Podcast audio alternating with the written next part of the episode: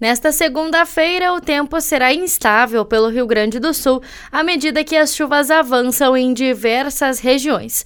O tempo permanece nublado a encoberto na Serra, Norte, Nordeste e Centro do estado, podendo haver aberturas de sol, mas por um curto período.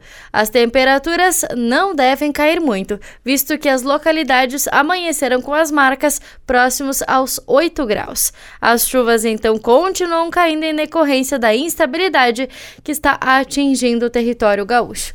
No decorrer da tarde, a possibilidade de aberturas de sol no sul e na região central, porém não permanecem.